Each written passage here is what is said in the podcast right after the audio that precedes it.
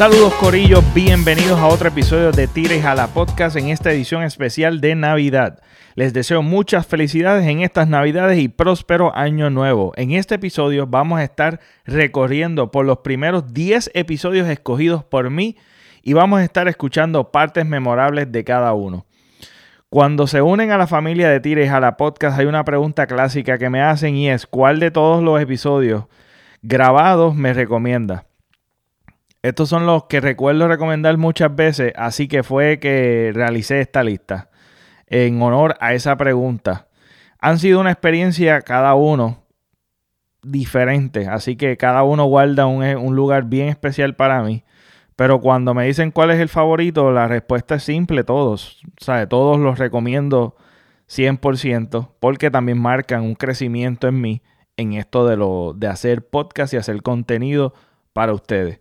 Quiero hacer una nota aclaratoria y esto es para todos los que me han seguido desde el comienzo y tal vez han escuchado todos los episodios primero. Gracias por el apoyo y segundo, les recomiendo que se queden para que escuchen este episodio porque como mencioné anteriormente, estoy voy a estar compartiendo anécdotas de cada uno de estos episodios que suceden antes, durante y después. Así que espero que disfruten este super episodio y les recuerdo, si me estás escuchando, esto está en YouTube y me puedes seguir en YouTube como Pepe Avilés o puedes poner hashtag tires a la podcast y me puedes seguir por ahí. Si me estás viendo, puedes eh, conseguir este podcast en formato audio que lo puedes con la facilidad de poder escucharlo donde quiera que tú estés o eh, no importa lo que estés haciendo, lo puedes escuchar y retomar el episodio eh, donde, te, donde lo dejaste. Así que me puedes seguir como Tiris a la podcast y en las redes sociales como el Pepa Vilés. Que disfruten este super episodio de Navidad. Número 10. Episodio 18. La toxicidad del fanatismo religioso. Recuerdo muy bien este episodio que después que se fue viral la entrevista al trapero Almighty que le hizo Molusco al convertirse al cristianismo, cuando el pastor que lo acompañó dijo ¡Pam, pam, pam, pam! ¡Tiro para el diablo! ¡Tiro para el diablo! Esta entrevista nos inspiró a hablar a mi sobrino Yoito y yo de nuestra experiencia y analizar más allá de lo que la gente critica. Contamos nuestras vivencias y análisis del fanatismo religioso. Es de las controversias más largas que nosotros hemos discutido dentro del podcast, con, contando con 3 horas y 9 minutos.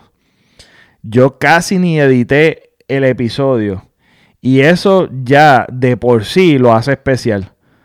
Pero si les cuento que nosotros estuvimos fácilmente más de 8 horas porque seguían saliendo cosas, porque por cada tema controversial o cada cosa que se va viral, saben que continúa saliendo cosas, continúa saliendo este contenido que nosotros pues analizamos entre nosotros porque el tema nos apasiona también.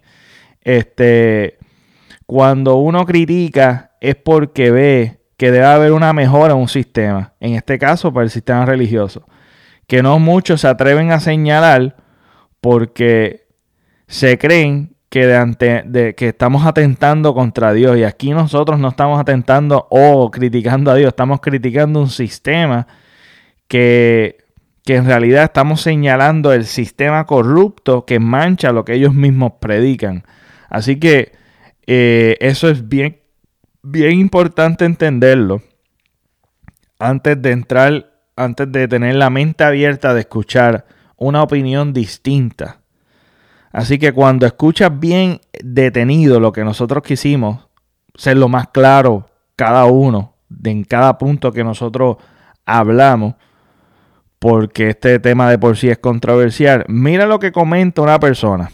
Un tal Gueto C dice pues que tu madre se le chingue el diablo, chinga a tu purísima madre ateo de cagada. Aquí nadie habló ser ateo. Eso es lo primero. Y, y parece que el muchachito no escuchó completamente el episodio. o por lo menos parte del episodio, y yo creo que constantemente cada vez que yo hablaba, o mi sobrino hablaba, Yoito, eh, éramos claros en nuestra intención. Así que esto de por sí levanta muchas pasiones. Y esto prueba el punto que nosotros estábamos hablando durante el episodio. Este mismo comentario que hizo la persona en YouTube.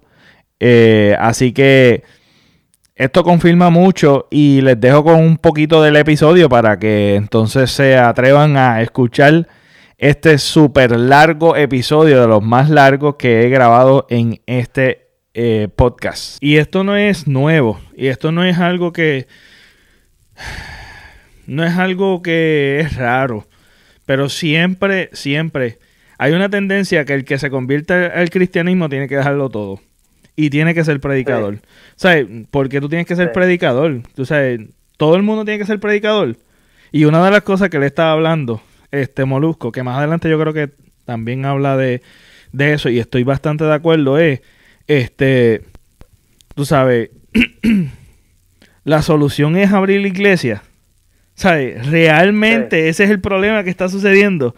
Que las situaciones sociales que no tienen nada que ver con la creencia religiosa, pero basado en el background o el trasfondo del cristianismo, pues obviamente eh, eh, es algo que le gusta ayudar, es, es, un mensaje bastante positivo y es cultural ya que nos invadieron nuestras tierras con el cristianismo. ¿Sabes? Es, básicamente el invasor de creencias, porque aquí eh, en, Puerto Rico saquearon los cristianos mismos. Saquearon a, que crean porque ellos están en caminos de demonios. Y, pero en ese tiempo, pues yo lo puedo entender. ¿Tú me entiendes? Yo puedo entender que en ese tiempo tenían esas creencias porque no hay el estudio, ni la educación, ni las cosas que tenemos ahora o tenemos disponibles. Este, pero el que todavía exista el discurso de que tú tienes que cambiarte completamente y no hacer lo que, no, tú sabes, no tejer, porque si tu arte tejer o decorar o este te gusta este estar en la radio, pues mira, ¿sabes? ¿Por qué tú tienes que renunciar a todo y todos tienen que ser predicadores y hay que estar abriendo iglesias? Pero ¿por qué tú no puedes tener tu creencia y dejar que otros vivan su creencia tal y como, como son? ¿Sabes? Es como, el, como en cuestión de política, lo mismo que ha hecho este Estados Unidos. Invadir por ahí para abajo en su tiempo, ¿verdad? Que, que invadió todo y todos tienen que ser como ellos. ¿Entiendes? Como que pues, ¿sabes? Sí, y otra cosa también, yo, yo Héctor el Padre, yo nunca me hubiese cambiado el nombre. Bueno, si él quería este seguir con su carrera, yo no me hubiese cambiado el nombre. Este, mira, mira Juan Luis Guerra también, mira, aunque Ah, sí, eso es otra cosa, exacto. Yo sí es verdad. sí, punto y se acabó. Tú sabes, es que, ¿cómo te digo? Es que esto puede ser favorable para ellos, a, a ellos convertirse, hermano, porque nada más, ¿sabes? Ya ellos básicamente, ya cuando ellos se convierten eh, como un story father que estableció su trayectoria, sabes, él una huella en el género, este, se convirtió y él quiere seguir con su carrera, no, yo me quedo, esta es mi opinión, mira, yo me quedo como Story Father, nada más con el nombre, porque hermano, ¿quién, quién rayos no conoce a Story Father? El que es fanático del género, o no fanático, el que ha escuchado reggaetón, este, sabe quién es Héctor el Padre. Antes conocido como Héctor el Bambino, ¿me entiendes? Pero hoy día conocido como Héctor Delgado, que es el nombre de él. Pero si él hubiese decidido quedarse con su carrera, mano, él nada más con el nombre, papi, el, la gente, tú sabes toda la gente que él va a jalar, nada más con su nombre. ¿Tú me entiendes? mira, papi, ahí cantando, mira, tus tu líricas positivas, cristocéntricas, ¿tú me entiendes? Cristianas, paquete. Papi, y te ganan las almas ¿Tú me entiendes? el mensaje va a llegar a los corazones de las personas, ¿tú me entiendes? Pero no, yo para mí nunca, nunca, eh, eh, nunca, ah, para mí no tiene sentido esto de que tú te conviertes, eres criatura nueva, este, eres salvo, pero no, si tú, tú, tienes una carrera, no, no, no entiendo por qué dejarla. Nunca lo he entendido. Y obviamente esto, lo que vamos, vamos a hablar más adelante, que esto de abrir muchas iglesias, pues hermano, el que tiene los pies en la tierra es real. Eso no es, no es la solución. de que quieren llegarte, quieren llegarte a, a que tú cambies tu pensamiento completo. Tu, tu pensamiento completo por, por miedo. ¿Sabes? Tú no. Algo que tú crees, o algo que tú comienzas a creer que sea basado en miedo, yo diría que el miedo es, es una arma de manipulación completamente. Tú puedes dominar a alguien cuando tú llegas al momento de convencerle el miedo. Porque la persona que no cree, pues, ¿verdad? Eso no le va a dar miedo. Número 9. Episodio 33. Desahogo. Este episodio fue en verano 2019. Es gracioso que ahora decimos 2019 y pensamos en lo histórico de la Unión de Puerto Rico para sacar al gobernador Ricardo Rosello. Pues antes de, antes de todo esto o durante de todas las controversias que estaban sucediendo en verano 2019, estaban hablando de un boicot para un personaje que supuestamente era ofensivo del gran Kiko Blade. Esto en general sucede mucho y cansa la changuería que la gente está teniendo últimamente y buscando ser ofenderse de cada cosa. Entonces el entretenimiento y la comedia es un ente sanador para una sociedad. Yo entendiendo esto, eh, esto yo no lo entiendo hasta cuando la comedia tocó y llegó en mi vida a yo poder investigar cada vez más por el hecho de que también yo experimenté que la comedia es un ente sanador en mi vida personal.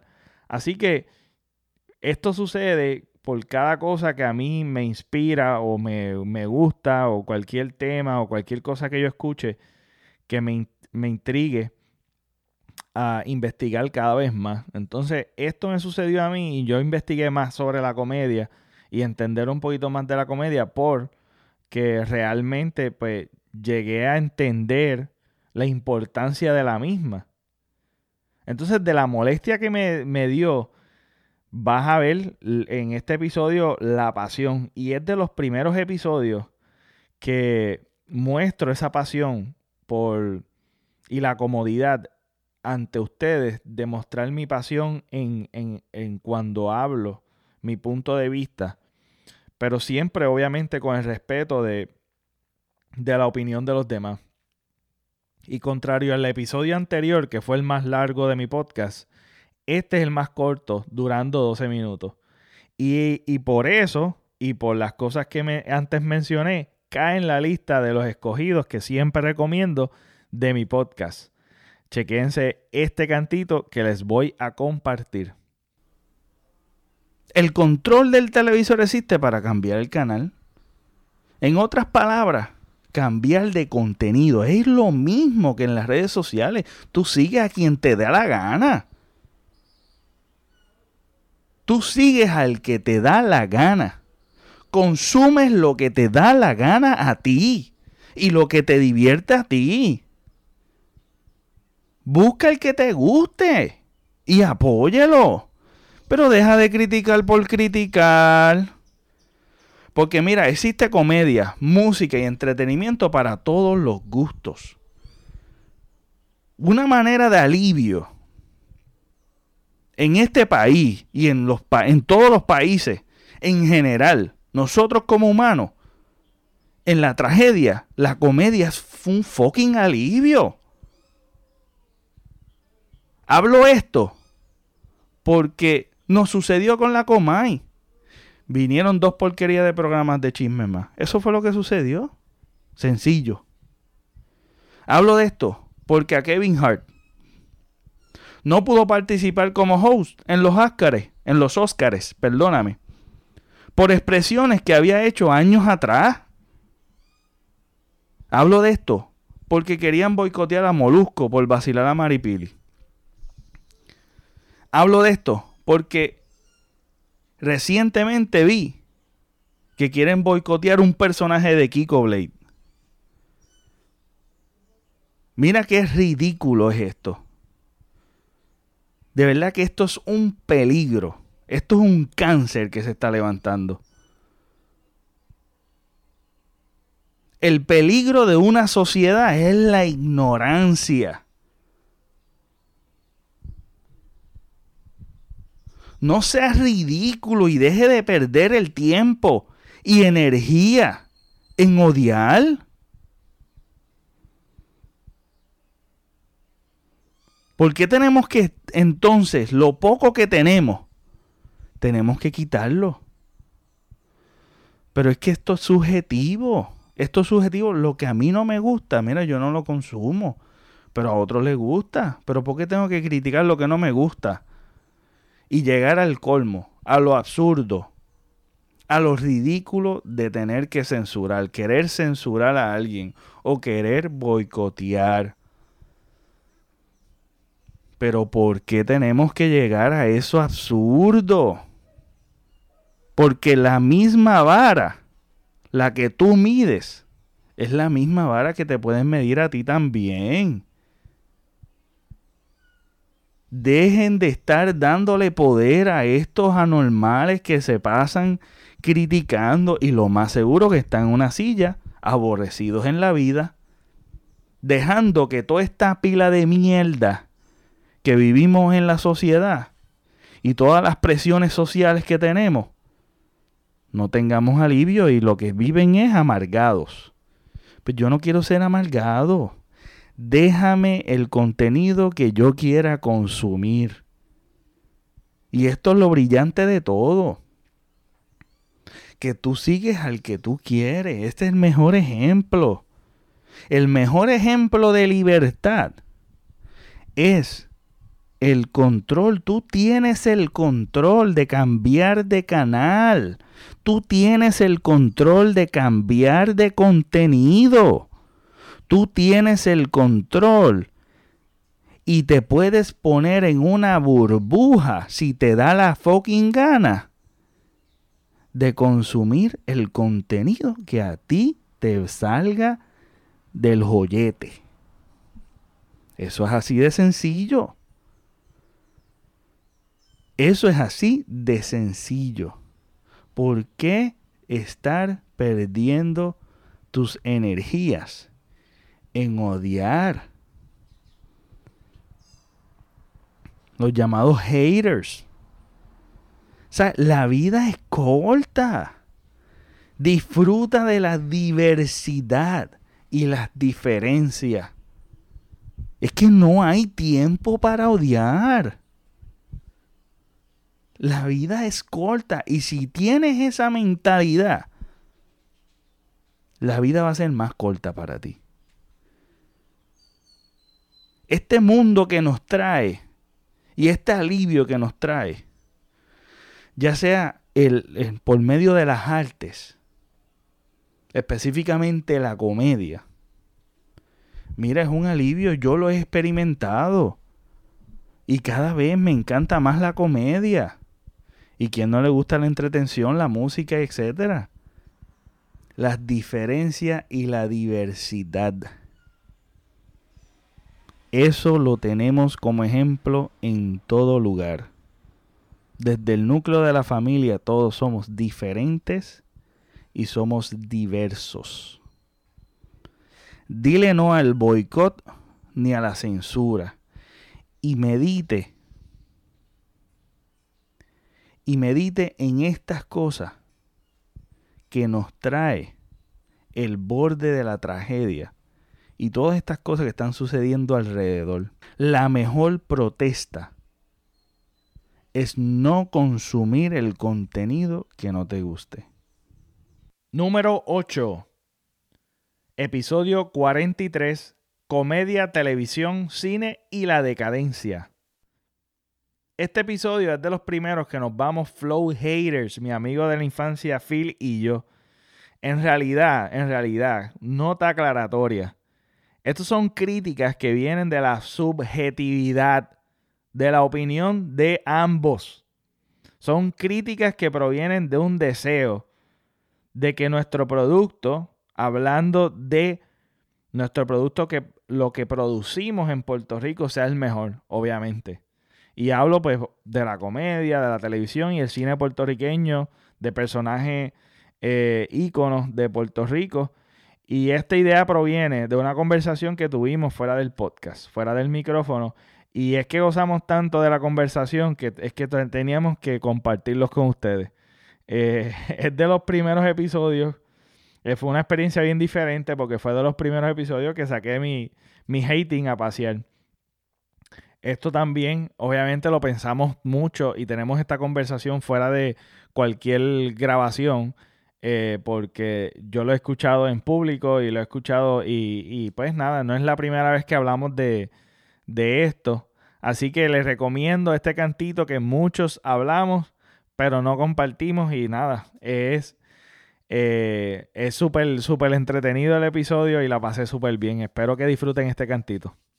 Gran falta de creatividad en, en Puerto Rico. Como que hay gente que dice, ah, pero eso es creativo. Y la gente no, no, no. Repeticiones no es creatividad. O sea, repetición, o sea, sí, eso, ese, ese, lo de Raymond y sus amigos, esa sección que tú dijiste. Sí, Menande City. Pero que. O sea, eh, eso, eso por lo menos, él, el Raymond, o sea, Raymond, por lo menos hizo. Por lo menos hizo algo nuevo con eso, que eso, por lo menos yo le doy crédito con eso, no se quedó estancado, bueno, está estancado, porque usa estúpida Doña Piña como quiera, pero, pero, pero por lo menos no es como Sunshine, que Sunshine todavía está eh, viviendo en el condominio hace 40 años atrás. Ah, pues, no, eso es otra cosa, mano. Sunshine. A mí lo único que me encantó de Sunshine es el condominio. Lo demás. Es que lo único, lo único que, que, él hizo bueno fue eso y, después como que ya no sé. Eh, está enganchado, no lo deja ir. es que como cada vez que tú, eh, es más, tú puedes poner a Sunshine haciendo otros comedy. Es más, tú puedes llamar otro, él puede hacer algo como el, no como el condominio, pero puede hacer la casa. Y puede poner los mismos, los mismos comediantes que él usa y tú vas a decir, esto es el condominio. Porque es que es que la forma, la ejecución de los chistes y la ejecución de los personajes es como una repetición reciclada del condominio. El otro, la otra parte de la crueldad. Eh, eh, los HP, o sea, yo creo que su único ex, perdona Rocky, si, no me importa. El punto es que HP hizo, hizo, hizo bien al principio, porque las, como la la coma era bien incompetente y no sabían cómo terminar el programa al principio, pues la gente no se da cuenta que viendo los HP por 10 minutos y después se dieron cuenta, ay bien, la coma se acabó. Y yo creo que esos fueron los primeros ratings que, tuvo los HP. La gente no se dio cuenta que la comedia había acabado y se quedaron los 10 minutos mirando a Rocky y, y, al otro y, se quedan, ay, bien, mira, sí, se acabó la comedia. Apagó el televisor. Sí, es cierto, es cierto. Son los, los cinco minutos de gracia. o sino que estaban fregando. Se quedaron fregando y no pudieron apagar el televisor y ahí pues, se quedó, se quedó cogiendo los HP. Era de estos programas que, que tú te quedas viendo la coma y, los, y como ya no sabía terminar también, eh, te quedabas en el celular viendo cosas y de repente no te das cuenta que estás viendo HP y tú dices, ay bien, ¿qué es esta mierda? Apago esto. Sí, es verdad, es verdad. Es verdad que eso sucede. Mira, que yo lo dije. Yo no creo que lo dije, pero lo, este, la Comay canceló un programa porque la producción estaba bien mierda. No, no había audio. o tiene tres likes. O alguien hace un pensamiento, un poema o algo, nada. Pero entonces viene una persona, hace un comentario, ajá, y todo, y eso es viral, todo el mundo le gusta, todo, todo, sale por todos los medios. Y lamentablemente, eso es lo que sucede también en el cine y en las redes sociales y lo que es en, en, la radio, lo que es en el televisor, en la televisión, lo que es Molusco. Vamos a ponerle Molusco y René Monclova. René Monclova, tremendo actorazo, tremendo actorazo. El tipo no es comediante, sé que él hace comedia, pero él no se considera como comediante, él se considera como un actor. Es tremendo actor y él puede hacer muchos papeles y súper nítido. Pero. Y es una calidad de. Eh, tú sabes, él tiene experiencia, él ha hecho más de, de mil obras. El tipo está súper durísimo. Sí. Entonces, Molusco. Vamos a ponerle Molusco. Molusco, ahora mismo, él está haciendo películas. Este. Está Él hace stand-up, él hace también obras de teatro. Eh, el tipo está en las redes sociales. El tipo está bien pegado. Es la verdad. El tipo está bien pegado en las redes sociales, todo el mundo lo sigue, aunque hay mucha gente que lo, detesta. Lo odian, pero lo, aman. sí, exacto. Eh, los que lo siguen, los que dicen que lo odian, son como la, como que las personas maltratadas o esclavas que les dan con cojones y después están detrás de, los masters. esa es la audiencia que odia a Molusco y Molusco. Esa es la relación de amor y odio que, que, tienen ellos. Porque ellos lo odian oh, Molusco, mamá, mamá, bicho. Sí, no, sucede cualquier cosa y rápido le están criticando, lo están odiando y yo no sé qué. pero lo siguen viendo. Ajá, pero lo siguen viendo, exacto. Entonces, este Molusco es una persona que está actuando, está cogiendo calle, ha cogido calle, lleva tiempo, ¿verdad? Haciendo cositas, haciendo videos, actuando, etcétera, etcétera pero no es al nivel de calidad de lo que es René Monclova. Pero ¿qué pasa con Molusco? Molusco es una persona que tiene tanta influencia que te vende un montón de taquilla. El tipo hace algo y todo el mundo quiere ver a Molusco. Todo el mundo. Y, y, él tiene una plataforma en, la, en las redes sociales que él se anuncia y hay gente que paga para que él le dé pauta. Yo me imagino que hay gente que le paga para que le dé pauta, tanto a un producto o a un evento. Y aún mismo los reggaetoneros. Es, algo brutal de que salga por las redes de Molusco. Un reggaetonero que salga por las redes de Molusco, eso es una pauta brutal. Imagínate a ese nivel que está. Y que, pues nada, eh, ahora mismo se está haciendo mucha película. Y no estoy dudando del talento de él. Pero tenemos muchos otros talentos que son buenísimos pero ¿por qué cogen a Molusco? Porque vende taquilla. Porque lamentablemente, aunque tenemos a René Monclova, que es tremendo actor, actorazo, no te va a vender, te llena, tú sabes, no te va a vender todas las taquillas que, que vende Molusco. Número 7. Episodio 45. Criticar sin solución.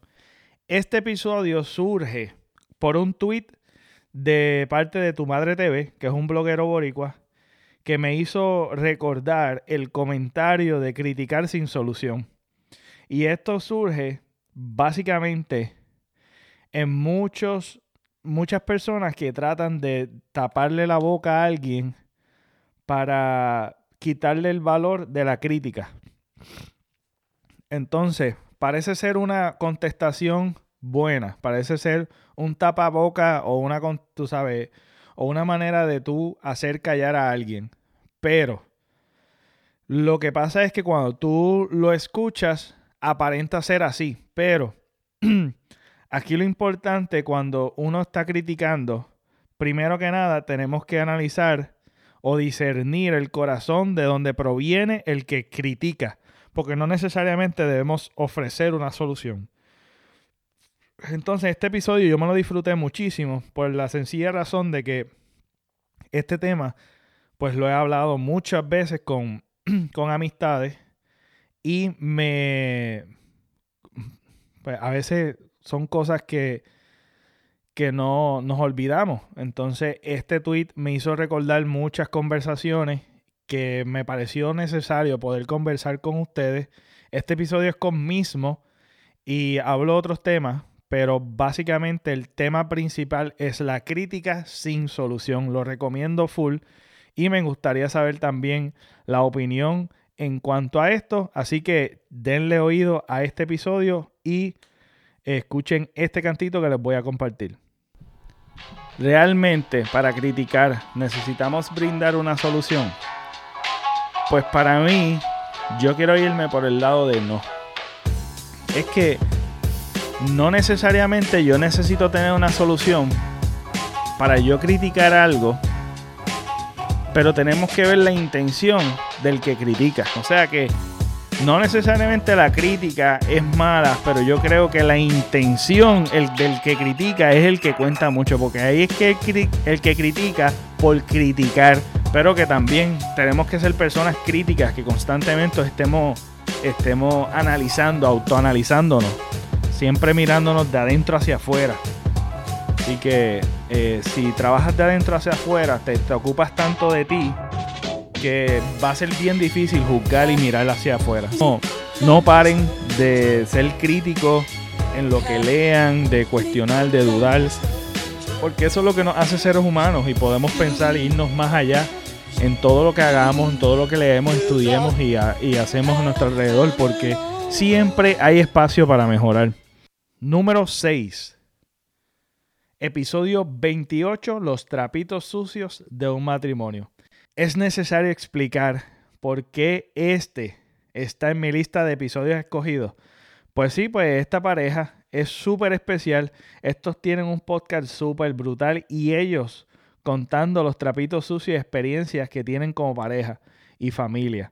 Hablan de las malas y buenas experiencias, a la misma vez buscan recursos con el fin de crecer como pareja. Y pues nos están compartiendo eso en su podcast.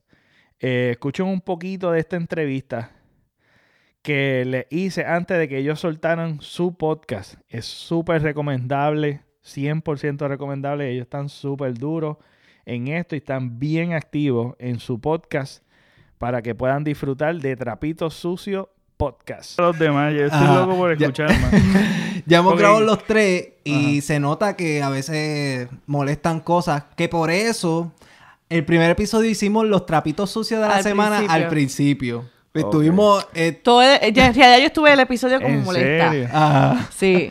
¿Tú, tú molesta? ¿Tú fuiste la que te diste molesta? Eh. No, no, no, a lo mejor no siento la dinámica, pero yo estaba un poco como, sí tratando de, cooperar con, que saliera bien, pero en realidad respiraba mucho hondo porque en realidad eh, mi paciencia es bien poca. Ok. Y cuando yo siento como que, Giancarlo dice que yo soy bien changa, y no es changa, es que cuando no me siento cómoda, como que mi, mi vibra, la vibra como que se me va.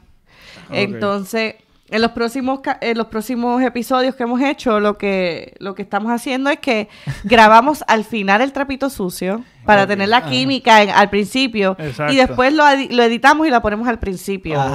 Lo ponemos normal pero los trapitos sucios de la semana entonces nosotros mientras estamos grabando lo decimos al final. So el episodio va de lo más bien y al final tiramos los trapitos sucios. Sí. Entonces en la edición pues lo movemos al principio. y ¿cómo entonces manejan, cómo manejan entonces después de después de grabar? ¿Cómo manejan eso? Porque si tú te sientes incómoda, eh, te sientes incómoda, al fin y al cabo, ustedes pueden estar ocupados con sus hijos, este, o lo que están haciendo, pero me imagino que Jan yo creo que me había dicho que graban siempre de noche por, pues porque como están tan ocupados. A esta misma o sea que eso quiere decir que cuando tú dices el trapito sucio, se van a acostar a dormir. ¿Cómo manejan eso? ¿Cómo ustedes manejan eso? Mira, en el último episodio... Este, el tercero. Eh, que, grabamos, eh, los trapitos sucios yo creo que se fueron un poco de... Ah, ah, de control. El último, el último. Sí. Entonces, lo que hicimos fue que tan pronto terminó el, el episodio, yo... Yo lo dejé grabando. Ya Carlos y yo, yo le dije, ok, ya que terminamos, vamos... Eh, para mí. Le dije, vamos a hablar de esto porque yo no estoy de acuerdo con lo que tú estás diciendo. O sea, fuera de, de cámara, como Pero yo seguía grabando. Pero Giancarlo lo siguió grabando. El punto es que yo me molesté bastante, se lo dije a Giancarlo, no, tú no tienes ningún derecho de pensar eso. Independientemente, pero siempre lo hablamos, siempre lo hablamos. Si a mí me molesta, yo se lo digo, y si a él le molesta, él me lo dice. Y no creo que no, no nos fuimos molestos a la cama. Fuimos normal, pero ya Carlos es una persona que no se molesta por nada. Pero ya yo estoy tan acostumbrada que me molesto y al jato ya se me va. es ah, algo como... Es que, este, en verdad...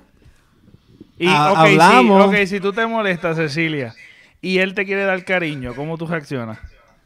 En realidad primero empiezo seria y, y me hago la que me quiero reír, pero no me río. Pues yo puedo hacer el mejor chiste del planeta. y yo no me río. Y, y tú le ves como que la, la esquinita de la boca, como moviéndose para reírse. pero ella en su mente dice, no, yo estoy enojada, yo estoy enojada. Y vuelve otra vez, a seria. Sí, pero él siempre termina convenciéndome y, buscándome la vuelta. Sí, este...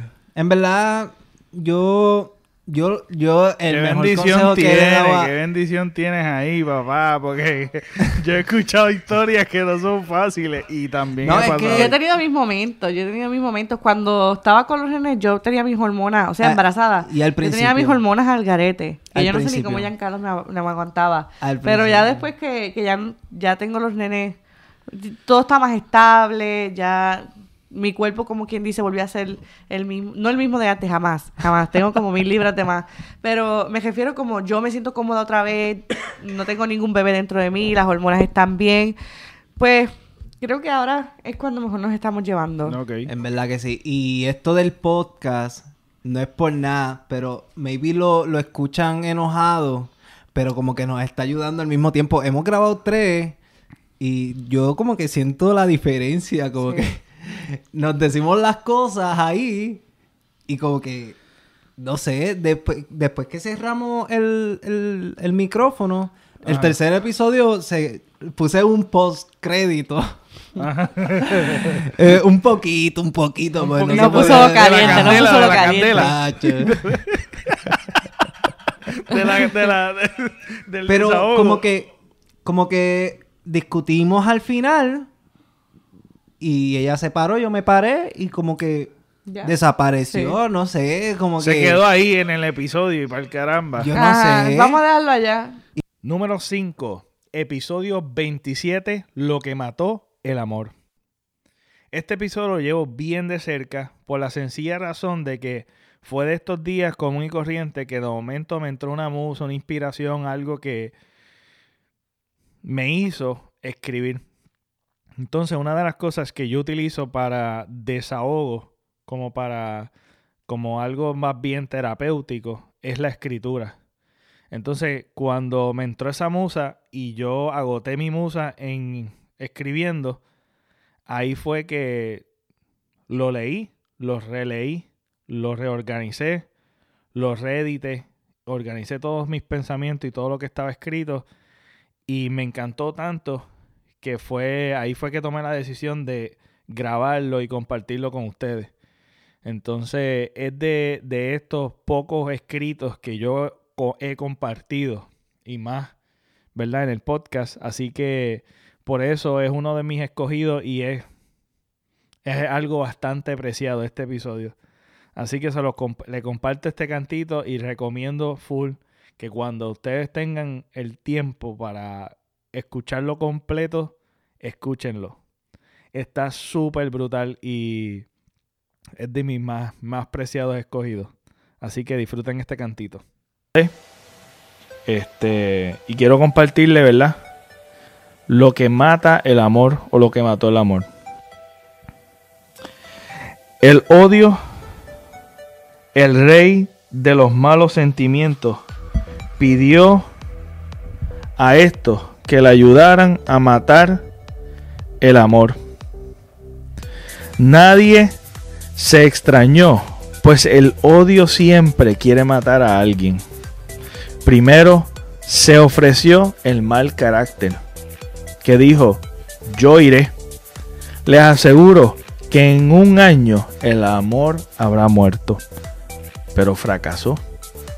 Entonces se ofreció la ambición, haciendo alarde de su poder dijo, en vista de que el mal carácter fracasó, iré yo, desviaré la atención del amor hacia el deseo por la riqueza y el poder. El amor sufrió, pero hizo fracasar a la ambición.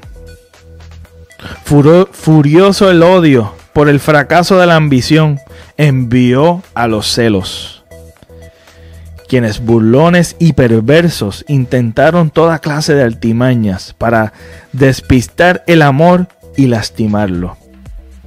El amor confundido lloró y pensó que no quería morir y con valentía y fortaleza se impuso sobre ellos. El odio persistía diciendo, de- decidido a enviar a sus más hirientes compañeros la frialdad, el egoísmo, la indiferencia, la pobreza, la enfermedad y otros que también fracasaron. porque cuando el amor se sentía desfallecer, tomaba de nuevo fuerzas y lo superaba todo.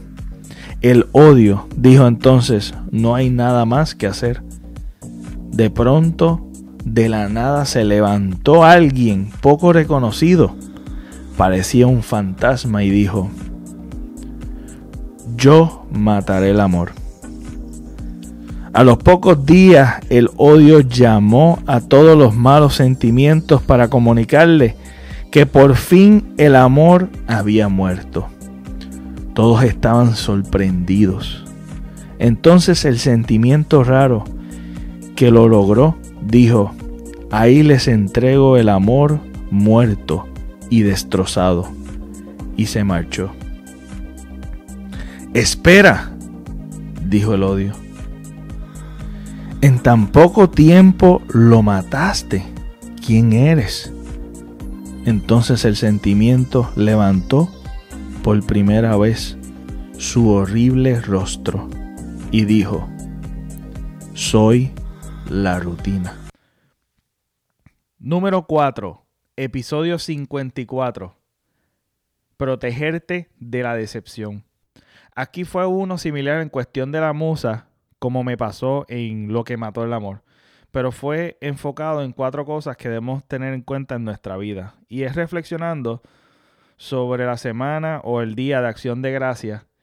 Eh, me entró esa musa y quise compartir con ustedes este, una reflexión bastante corta. No es el episodio más corto, pero es uno episodio, un episodio de reflexión y el significado de lo que es la acción de gracias.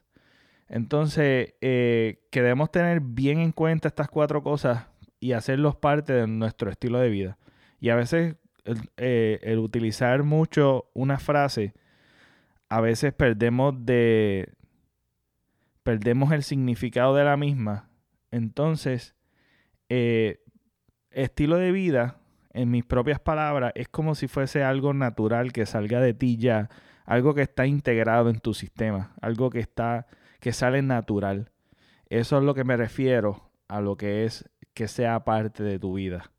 Así que es una de las cosas bien importantes es protegernos de la decepción y protegernos de muchas cosas que hablo que son referentes a estas cuatro cosas que compartí. Este pequeño, este pequeño episodio es uno muy bueno y recomendable y les dejo con un taste de lo que fue el episodio Protegerte de la decepción. El momento perfecto ni cuando se me resuelvan todos los problemas, porque vamos a continuar con problemas toda nuestra vida. Ahora bien, nosotros, está de nosotros dejar la excusa de esperar el momento perfecto para poder hacerlo cuando lo puedes hacer hoy. Se escucha muy poético y lo hemos escuchado múltiples veces, pero el acto, cuando tú siempre des algo, nunca esperes nada, nunca esperes nada. Eso va a cuidar mucho, muchas heridas, va a proteger muchas relaciones, porque no estás esperando absolutamente nada, no tienes ninguna expectativa. Y el crear ese ambiente es súper saludable porque cuando tú recibes, porque cuando tú das, nunca esperes recibir nada. Pero cuando eso sucede y llega, es una sorpresa y la recibes con gratitud. Y cuando no la recibes, no importa porque nunca esperaste nada y protegiste esa relación, protegiste eh, eh, y guardaste tu corazón de unas heridas que muchas veces guardamos mucho rencor porque siempre damos o siempre estamos esperando algo a cambio. Número 3. Episodio 40 nos une y nos separa. Este episodio creo que es uno de los episodios que siento más adaptado la conversación en un micrófono con Phil, mi pana Phil y yo. Nosotros desde chamaquito que nos conocemos, nos gusta mucho filosofar y hablar de la vida, eh, hablar las cosas que nos rodean, las cosas que están populares, etcétera. Y esta no fue la excepción. Fuera de los micrófonos hablamos de, de esto. Entonces decidimos traerlo en esta conversación en los micrófonos y compartirlo con ustedes para que se aprovechen también de las ideas que nos surgen eh, de las conversaciones que tenemos y no, no perderlas, sino mantenerlas grabadas y compartirlas con ustedes. Y también la idea de poder revisitar estas conversaciones también es magnífico. Entonces, eh, esta, además de los diferentes temas que tocamos en este episodio entre Phil y yo, eh, la tecnología fue una de ellas. Y de esto surge el tema de que nos une y nos separa, porque así es la tecnología. Tiene la habilidad de unirnos y separarnos este, y nos obliga a tener una, a hacer unas prácticas o ejercer unas prácticas para ver de qué manera podemos tener un balance en nuestra vida. Entonces meditamos sobre eso también y, y nada, es un episodio que recomiendo 100% y les dejo con este cantito para que prueben lo que fue ese episodio, nos une y nos separa. Siente de que siempre hemos tenido el problema Siempre hemos tenido un problema nosotros como seres humanos en cuestión de buscar aprobación, desde el núcleo de nuestra familia aún a los afueras de nuestra familia. Pero ahora se ha vuelto, ahora se ha vuelto una necesidad ciertamente en cuestión de, de virtualmente. O sea, que el problema siempre ha estado, pero ahora se ha traducido o se ha añadido lo que siempre hemos tenido problemas, la aprobación, pero ahora es la aprobación de un like, la aprobación de un follow, de cuántos followers yo tengo, de cuántos likes me dieron, de cuántos views yo tengo, de cuán popular soy, de cuán, que, de cuán bien mi contenido es, o, etcétera, etcétera. Tú sabes, si soy un influencer, si no soy un influencer, si soy parte de, si no soy parte de. ¿Sabes? Que hemos, hemos, hemos tenido el problema desde aún antes del internet, desde aún antes de la tecnología esta electrónica que tenemos, porque ciertamente no solamente es por las redes sociales, ahora los videojuegos se interactúan con personas alrededor del mundo. Este, Exacto. Eh, y, y yo pienso, yo pienso que, y es algo que yo yo estuve pensando, y yo creo, yo no sé si yo te lo llegué a decir mientras estábamos hablando también, este, que gracias a la tecnología, tú sabes, nosotros aún estando separados nos, mantenemos unidos, de vez en cuando hablamos, este, y nos escribimos a veces.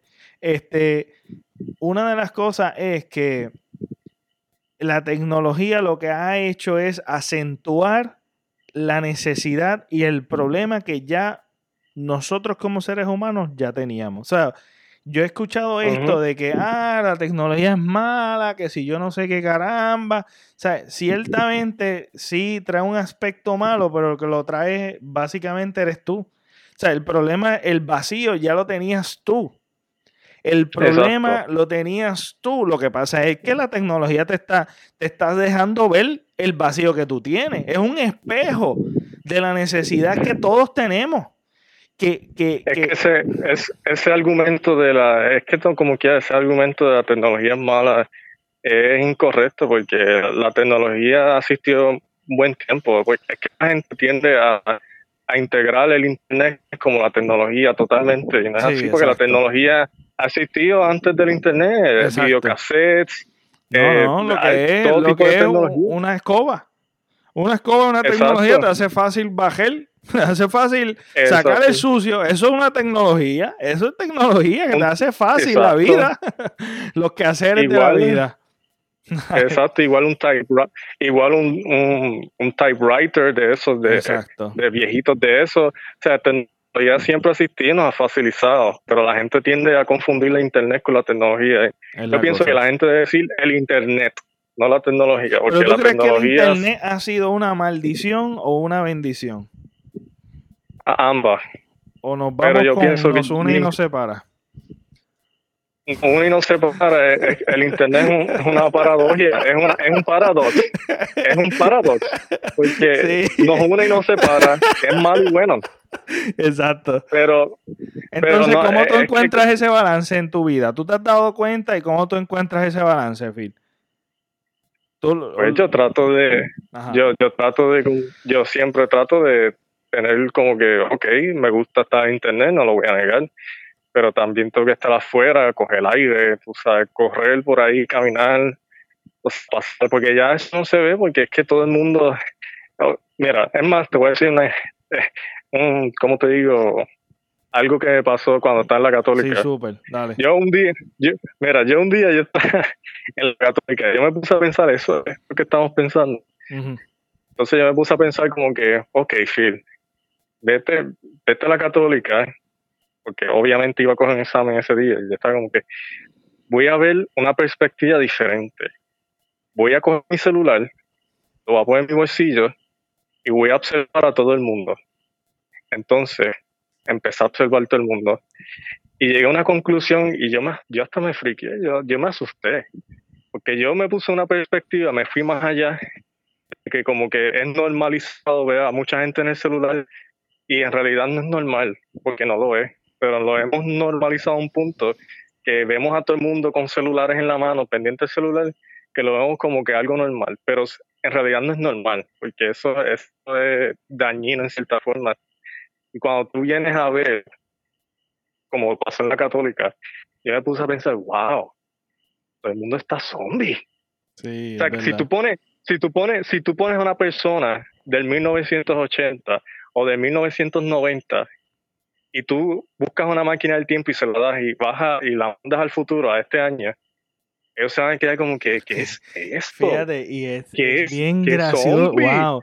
Eh, eh, es algo bien interesante porque en 1990 eso fue hace poco. literalmente hace, eso es como cuánto, cuánto, como 30, 20, 30 años, 30 años para atrás solamente. Sí.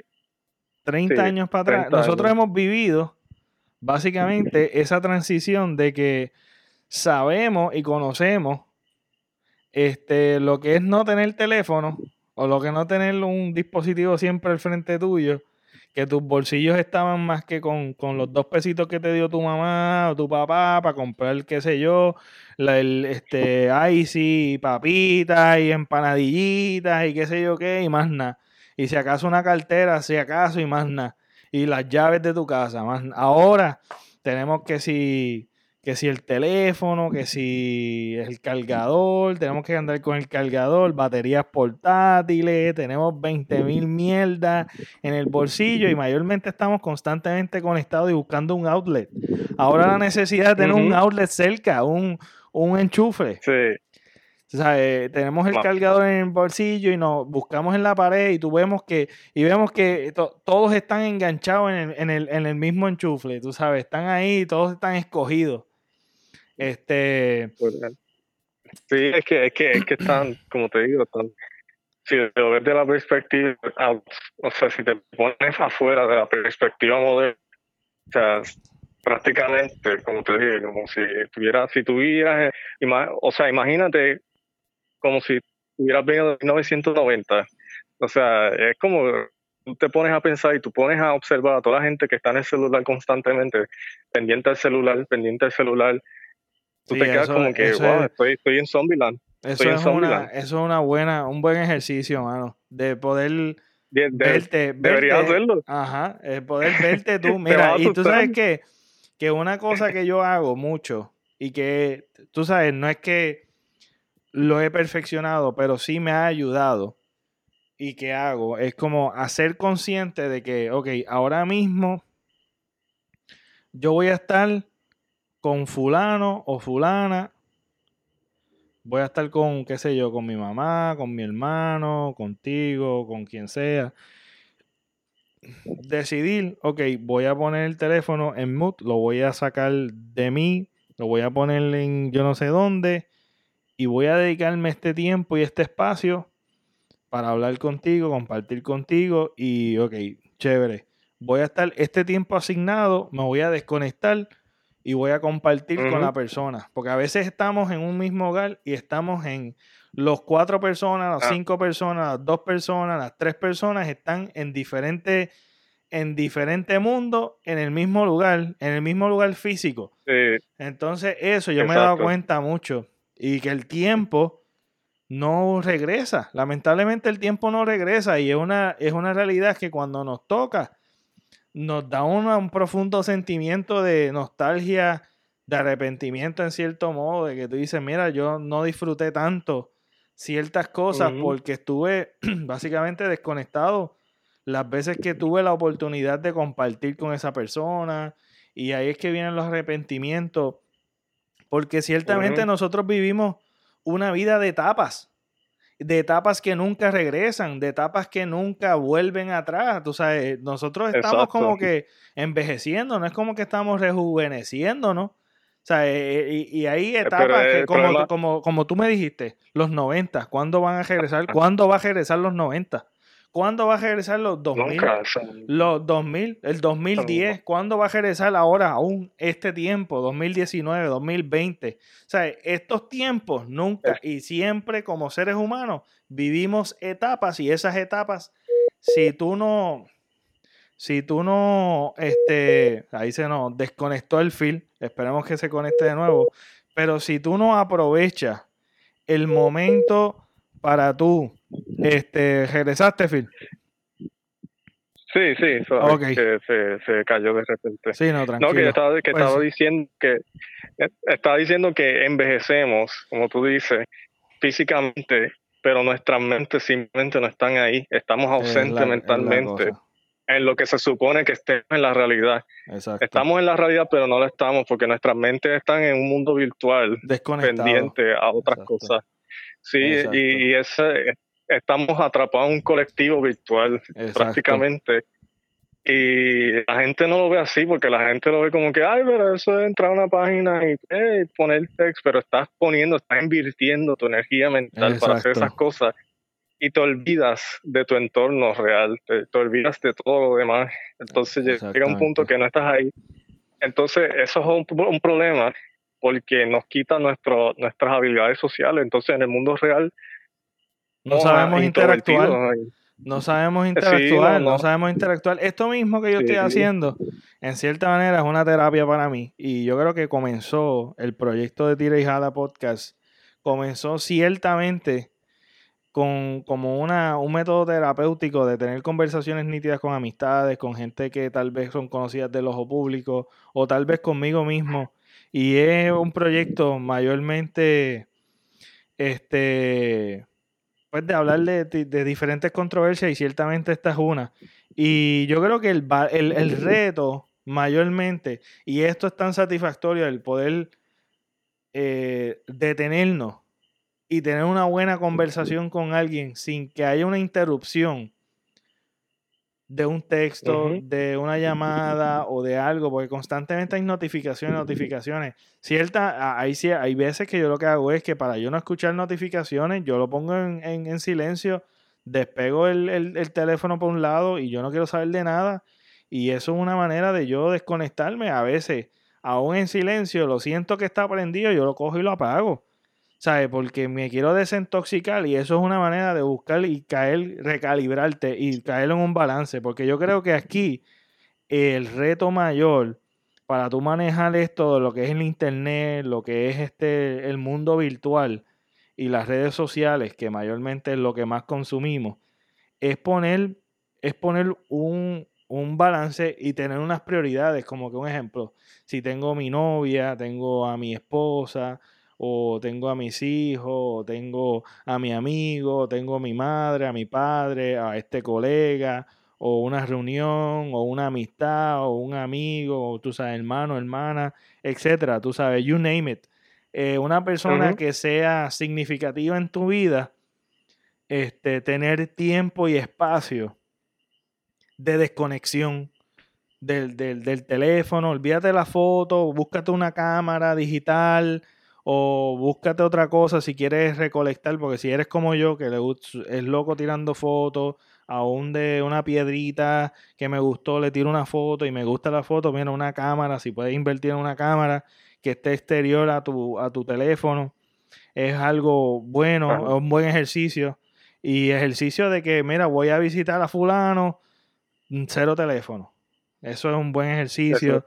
Poner prioridades y tomar tomar el control del, tiempo, de tomar el control de, la, de, esto que si, en cierta manera pues me consume. Es bien difícil, es bien difícil y yo he fallado y es algo que vamos a fallar, Pero yo creo que, yo creo que poner, proponer metas reales, proponer metas que podamos cumplir, es lo que nos va a motivar a mantener y buscar recalibrarte y mantenerte en un balance. Número 2, episodio 34. Kiko Blade, el querendón de Puerto Rico. Esta aventura que encapsula el día en que yo hice la entrevista con Jeffrey Rivera y Kiko Blade fue una súper especial. Primero que nada, un pana mío me busca de, de Arecibo a Mayagüez y de Mayagüez nos vamos para San Juan para hacer esta entrevista este día, que coordiné con anticipación para poder hacer la entrevista. Decidimos quedarnos en un Airbnb. Estaba todo planificado ese día, estaba planificado hora por hora lo que íbamos a estar haciendo, pero desde un comienzo comenzaron los percances. Él se atrasó, llegó más tarde, en lo que uno sube de Mayagüez, todo el mundo que sabe los viajes de Mayagüez a San Juan, entre montañas, entre curvas, entre luces, entre esquivar boquetes en la carretera, entre tanta cosa, se nos explota una goma, una llanta tenemos que ir a, un, a una tienda de que nos reparen la, goma. Después se nos damos cuenta que ahí había otra goma que estaba a punto de estallar, estaba en alambre. Este, tuvimos que cambiar otra goma más. Este, pues eso nos atrasó mucho más de la cuenta. Entonces, en esto, pues yo estoy comunicándome con, con la primera entrevista que fue Jeffrey. En realidad, el número dos sería el del episodio con Jeffrey Rivera, que fue Jeffrey Rivera rechazó mi regalo. También es otro episodio que recomiendo y lo recomiendo más porque los guardo, guardo esas dos entrevistas, además de su humildad y de, lo que yo admiro su trabajo. También eh, encapsula ese día que fue súper difícil y estresante para mí porque una de las cosas que a mí me enseñaron es no hacer esperar a la gente. Y ya yo estoy anticipando todos los problemas y dificultades que pueden pasar con todos los retrasos que estaban sucediendo. Cambiamos las dos gomas, nos vamos de nuevo de Mayagüez. Estamos en... Eso sucedió comenzando el camino...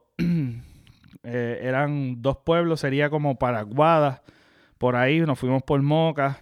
Este, así que están sucediendo 20 cosas y todavía no estamos ni por la mitad del camino. De Mayagüez a San Juan, para aquellos que no sepan que me estén escuchando, son como dos horas y media. Entonces nos estábamos atrasando. Tú sabes, cuando tú planificas algo así, este, pues todo está contado. Entonces también ellos son personas que están ocupadas y tienen sus compromisos hicieron ese compromiso conmigo y entonces todo estaba bajo calendario y bajo hora. Este, nosotros atrasarnos, pues nada, yo me comienzo a comunicar y si se atrasa una entrevista, se atrasa la otra. Y ya yo tenía el temor de que no iba a suceder estas entrevistas porque los atrasos eran muchos. Este, y pues nada, en lo que uno para también a comer, llega al lugar. Yo también iba a un lugar donde yo no sabía, era un café que me prestaron un salón que me habían recomendado. Entonces, todas esas cosas este, estaban sucediendo por mi mente y el estrés estaba trepado. A todo esto estábamos disfrutando el camino, pero este, obviamente para no tampoco estar en estrés con, con, el pana mío, pues yo estaba tratando de sobrellevar el estrés, pero ya yo tenía ya yo estaba anticipando que esto no se iba a dar. Este, cuando llego al lugar, al final llegamos media o una hora tarde, entonces ya para la próxima, el, lugar donde yo iba a entrevistar era un lugar que me prestaron, este, y cerraba a cierta hora, o sea que ya yo estaba anticipando de que la entrevista con Kiko no se iba a dar. La de Jeffrey se pudo dar, gracias a Dios, él me esperó. Eh, la pasé súper brutal, también ese episodio lo recomiendo. Eh, y luego de eso, al terminarse, pues yo le escribo a Kiko porque, este, pues nada, no se podía dar la entrevista allí porque lo que nos quedaban era como media hora solamente. Y pues mayormente esto se, se extiende. Este, así que pues decidí, tomé la decisión de, de, de ir al Airbnb, hacer el check-in este, en San Juan porque como esto no iba a tardar tanto tiempo, pues decidimos quedarnos en un Airbnb con anticipación. Lo habíamos hecho la reserva, la, reservación. Y este, al ir a, al Airbnb, este, pues le digo a Kiko que le llegue allá. Él nunca vio el mensaje y él luego nos cuenta que él fue al lugar y nosotros no estábamos. Vio el mensaje de nosotros, nosotros le habíamos enviado la dirección y él estaba de camino. Lo que pasa es que gracias a que él se atrasó, el que él fue allá, que, que pues se atrasó un poquito porque nosotros ya estábamos perdidos buscando el lugar. O sea, estábamos perdidos buscando la casa del Airbnb. Este, y gracias al atraso, pues no hicimos esperar más a Kiko porque él estaba también en tapón. Bueno, era un revolú. Este, yo pensaba que no se iba a dar por la sencilla razón de que, pues, de que, pues, él fue para el lugar, no estaba. Fue una aventura bien brutal. Él fue súper humilde en no frustrarse por eso, porque esas cosas frustran y en verdad uno no tiene, no tiene tiempo para perder y también él tenía un show ese día. Así que yo estaba como que con la esperanza de que se diera, este, a la misma vez como que decepcionado conmigo mismo por el hecho de que, pues mira, tú sabes, lo hice esperar, hice, me atrasé en todo, yo traté de explicarlo, pero muchas veces, pues, tanta gente que abusa de, de, las excusas y las cosas, pues que uno siempre tiene como que pues no te conocen, no saben si estás hablando con honestidad y yo con toda honestidad le estaba explicando, le traté de explicar, ¿verdad? Así que él llegó al Airbnb, yo había llegado ya y seteado todo, yo tan pronto llegué, hice el check-in, seteé todo, Kiko llegó, lo saludamos y hablamos bien breve, fuera de los micrófonos eh, empezó la entrevista, la pasé súper brutal también. Fue una súper entrevista y una súper conversación. Este, luego de eso, él se tuvo que ir para ir al show. O sea que no, no hubo ni tiempo de, de por lo menos compartir algo, hablar un ratito. Él tenía que prepararse para el show. Este, la conversa las dos conversaciones se dieron. Fue una experiencia súper brutal. Yo llegué a ir al show de comedia donde él participó y otros comediantes. Y así se culminó el día. Realmente no hubo casi tiempo para respirar ese día. Y fue bastante estresante el día. Terminé la noche agotadísimo y quedé noqueado rápido en la cama, explotado, hice un boquete en la cama. Ese mismo día de, tan, de tanto aljetreo que hubo desde, desde el comienzo. Y una reflexión que quiero sacar de esto es que muchas veces estos estreses que nos suceden y estas ideas que nos dan en nuestra mente empieza a tener esa lucha y esa desesperanza. Y todos estos estreses a veces son innecesarios porque muchas veces no, suceden. Cuenta las veces de todos los estreses que tú has tenido, las veces que realmente el lo que tú anticipabas nunca se da ese estrés que te provoca esa anticipación de eventos, a veces nunca se da o casi nunca se da. Cuéntalo y son bien poquitos. Tal vez un 5% de las cosas que tú te estresas se dan, pero casi la gran mayoría no se da. Así que es innecesario a veces gastar energía y tratar de, de tener esa fuerza mental de no estresarse. Yo creo que esa es la mayor lucha de poder aprender a dominar esa, la mentalidad en cuestión de manejar eh, eventos y estreses así. Así que estos dos episodios los recomiendo. No anoté cuál era el otro episodio de Jeffrey Rivera, pero también los recomiendo. Y es que están los dos este, como una experiencia de un día súper aljetreado y súper bueno que se pasó. Y se pasó brutal esas dos conversaciones. Así que los dejo con este cantito con Kiko Blade, el querendón de Puerto Rico. Claro. Imagínate yo en la escuela haciendo cheerleader. Claro que está, claro que el buleo está. Pero como a mí siempre me ha importado tres carajos lo que me digan de mí, pues como que ve, fuck you. Y entonces también en el grupo estaban par de hijos de puta, par de cabrones. Estaban en el grupito como. Porque también era como una joda. O sea, era una joda, pero cuando al momento de hacerlo, era como que vamos a hacerlo bien. Sí, exacto. Pero igual, por más bien que tratáramos, nunca llegábamos la liga. Nunca. Nunca la dimos. porque no estábamos preparados. Sí, sí, claro. Vimos Bring It On y ya. y este, el, el, una de las cosas particulares que este, sé que te gusta es eso mismo. Tú, tú vas a una película no te gusta, pero te fuerza a ver el, el, final. Claro. Y te gustas ambos, tanto el halago como que te da adrenalina. me corrige si me equivoco, te da adrenalina el incomodar. El incomodar a la gente. Y eso es algo bien poco usual porque uno lo que tiende es a ser más aceptado, a que te acepten. El rechazo es algo como que más una connotación negativa, más sin embargo tú tienes como un mindset. ¿Me puedes explicar por qué? No sé. Eh, de la incomodidad así. Por lo. Porque siempre cuando chiquito me. De las cosas así como que más tempranas que puedo identificar. Son los muñequitos más eh, absurdos. Los que me daban risa y me, me llamaban mucho la atención eran los muñequitos más absurdos. Y los más que sufrían. Eh, o sea, mi, favorito de los Looney Tunes era el coyote y corre camino. Ajá, Es como que siempre el coyote va tripeado, como le salía todo mal, y es como, diablo, todo mal. Y entonces por ahí había uno, había uno, uno, uno que se llamaba Tex Avery, que hacía unos muñequitos también random, unas historias como raras, y como que eso me pompeaba métele a eso eh, las comedias que veía noventosas que me encantaban, High School High, las de Airplane, las de Naked Gun, cosas así como absurdas, graciosas, diferentes. Y por ahí después localmente, esto no es un show con Johnny Rey, los personajes random que hacía Rimo Arrieta, después salió Wilson Torres con Doctor Tortillera, que eran son personajes locos, astracanos, eh, you name, ¿me entiendes? Unas cosas como bizarras y coloridas. Y entonces como que me identificaba por ahí, yo, yo me sentía feliz. yo me sentía bien viendo eso. Tú lo sientes normal. Ajá, lo sentía normal. Eh, para ti es difícil que no te entiendan. Ajá, para mí es, para mí es fácil que no me entiendan, es costumbre. Y es costumbre que me interroguen, que me cuestionen, es costumbre.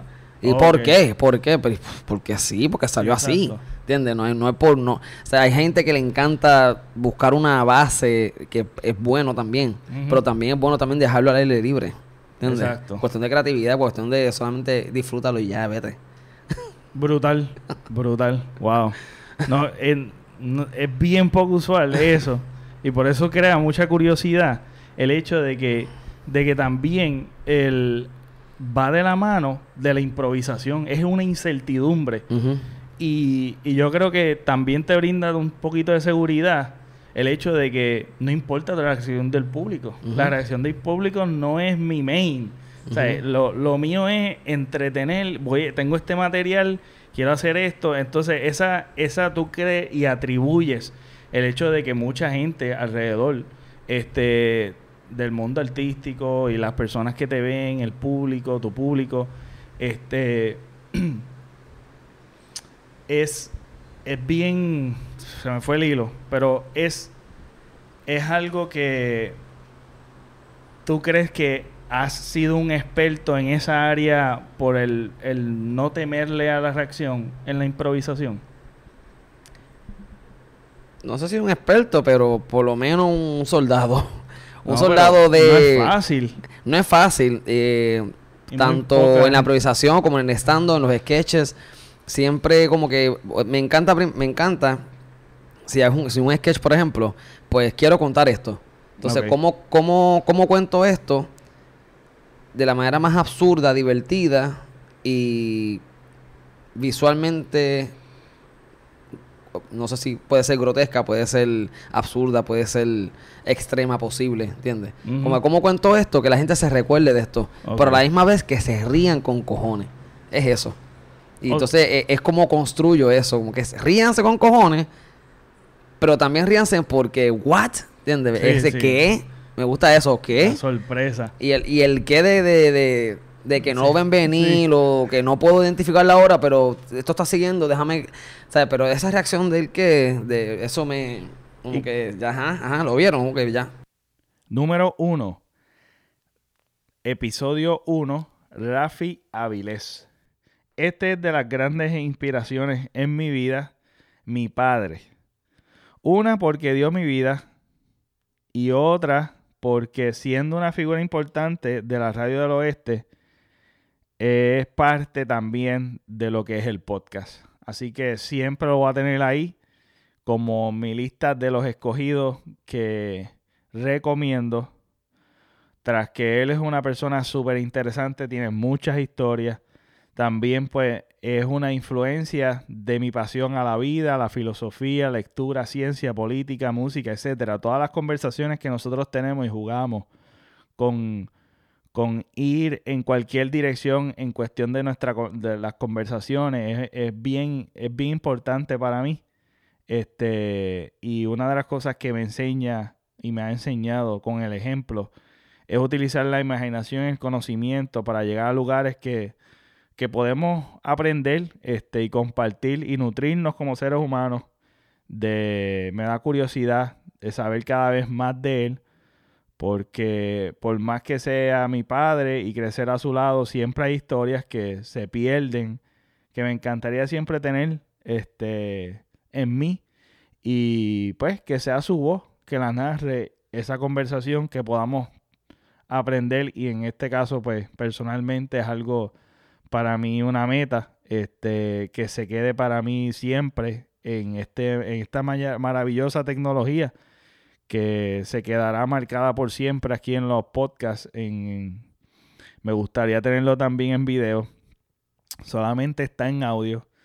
Así que vamos a ver si se pueden dar otros episodios con él para poder seguir recolectando todo, todas las grandes historias y la importancia de, lo que él ha contribuido en, el, en la radio, en el, específicamente en el área oeste de nuestro país y de nuestro país Puerto Rico.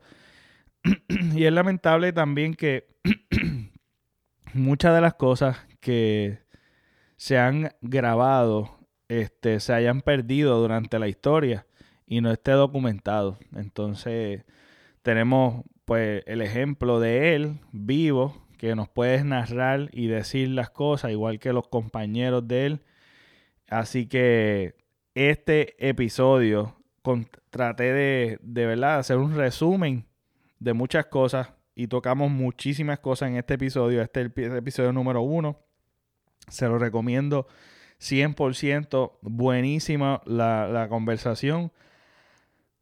Hablamos tanto de tantas cosas, aún del libro, del proceso del este, el quebrantamiento de salud que tuvo, de la historia de cómo él llegó a las radios, este, y la gente que, influyó mucho en su carrera. Y hablamos obviamente de su carrera, de, su, de sus percances con la política. Él es un fanático y coleccionista de la música. Él es un gran lector. Así que eh, este episodio es muy, muy, muy, muy de los más especiales que tengo. Y también tengo otro episodio con él, pero este en particular es eh, marca lo que es el podcast. Así que por eso es que siempre lo tengo en la lista de los escogidos. Escuchen y disfruten este ratito. El hecho de que tú te sientas a hablar y en momento de preparar, este, tú me podías explicar cómo, cómo tú el proceso, tú lo desarrollaste, el preparar cada día, porque eso es, eso no es tan fácil. Parece ser. Pero, eso, eso lo da la experiencia. Fíjate, eso viene un joven de 20 o 25 años, por más interés y talento que tenga, para que lo, el conocimiento que yo he adquirido a través de los años y personas pues, que, que, llevan muchos años y que le interesa como, como a mí el periodismo, pues eso no, no lo venden en botica. ¿Entiendes? Tú tienes que mantenerte al día leyendo, leyendo, escuchando programas interesantes que aporten aporten a tu intelecto, a tu a tu capacidad de analista este, igual o superior. En, eh, eh, en, todos los medios, uno tiene que estar en todos los medios y leyendo mucho. Y, y eso y eso es como una capa de, de hojas o de lo que tú quieras, cualquier material que va cayendo. Eso es un, un, una acumulación de ideas, de orientación, de información, y entonces eso mismo me da ahora la oportunidad, porque si yo empezara no, no tuviera, antes, no tuviera esa, esa habilidad. ¿Tú cogías y escribías los temas de interés o tú marcabas en el periódico? ¿Cómo, cómo era? Cómo yo, yo, yo, un ejemplo de un día. Tú sabes que yo, tú como hijo mío me has visto, siempre, todos los periódicos que caen en mis manos, yo los recojo y saco la página más importante, la corto, porque yo tengo bultos de bulto de, de notas periodísticas por ahí y de diferentes temas. Entonces, yo voy, yo voy sacando eh, la información que yo entiendo que puede discutirse en el programa. Y, y, para cada programa, pues saco algunas dos o tres hojas de esas que he venido, que he venido recortando y, y tengo el beneficio de, de, tener a un economista de la talla de, de José Alameda los lunes en gráfica económica. Los martes tenemos a un panel que siempre fue así eso no, no, no, poco a poco uno va desarrollando va creando va creando sí van dando oportunidades a personas y, va creando cosas. Este otra que pues paneles ha habido en, en, diferentes en diferentes emisoras. Y, y tenemos ese panel regional donde donde he seguido por mucha gente. Y los miércoles alternamos con entrevistas, el profesor Reinaldo Josado, que nos ayuda muchísimo. Eh, tiene un panel de jóvenes también, universitarios, que ahora están en vacaciones, este, pero que son muy buenos, muchachos que, que él ha identificado, que tienen talento y articulan bien, saben dialogar. y entonces eh, los jueves insertamos, que esto es una novedad, La Mujer Opina, que es un grupo, un panel de, de damas que, que da su opinión y lleva invitados y hace cosas interesantes los jueves. La mujer opina. O que tenemos la semana, una semana eh, bien variada y bien interesante. Pues el cateterismo, el cateterismo que lo tuve que sufrir, lo tuve que sufrir tres veces, tres veces. Primero la exploratoria al otro día me, me, pusieron las mallas en el corazón, tres mallas. A los tres días se tapó una, que tuve que regresar a Ponce. Y, y esa sí que fue bien dolorosa. Y ahí no hay anestesia. Por eso es que yo recordaba esa película donde esos, esos guerreros griegos de Esparta, y yo vi la película, cómo los ejercicios que hacían, la fortaleza que tenían, la entereza de enfrentarse al enemigo, no importa que te superen en cantidad y, recibir las heridas, recibir los golpes y, y siempre hacia adelante. Y yo cuando estaba en esa mesa de operación, wow. que que lo puyan a uno ahí en la pierna, en la vena, para explorar,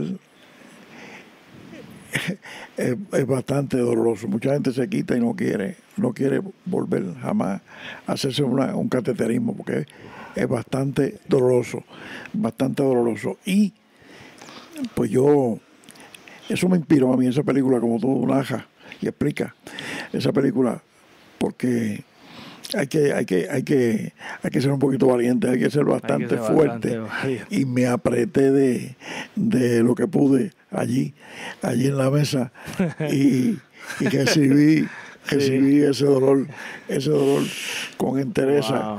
Eh, no es fácil, la verdad que no es fácil, pero lo, lo, hice, lo hice, lo superé. Ahí fue, ahí me acompañó Jaúl Che. Sí, me acuerdo, me acuerdo bien. sí, él que estaba, allí. Estaba en esos días. En Ponce creo que fue. Sí, Ponce, Puerto Rico, sí. Eh, él estaba en esos días de vacaciones, como tú estás ahora, de la, de, la, Universidad ya de Atlanta, y, y, le tocó, le tocó este, hacer la gestión conmigo.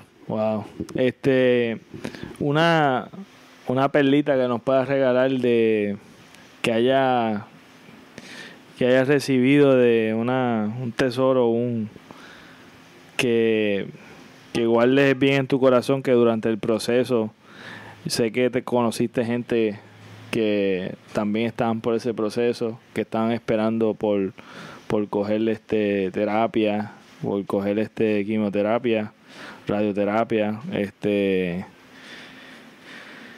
que pudiste conocer y y pudiste este o, algo que, realmente te haya inspirado en, en, en, esa en esa sala de espera que, que tanto tú llegas y dices mira vi esto vi aquello y y este y me cuenta también del, del corazón de ciertas personas de, que, que conoce en el borde de, de la muerte luchando por, por la vida que nos pueda verdad contar. En, en, ese proceso de la quimioterapia, allí en esa, en esa, en esa oficina, podríamos decir oficina clínica del doctor Acarón, Sifrido Acarón,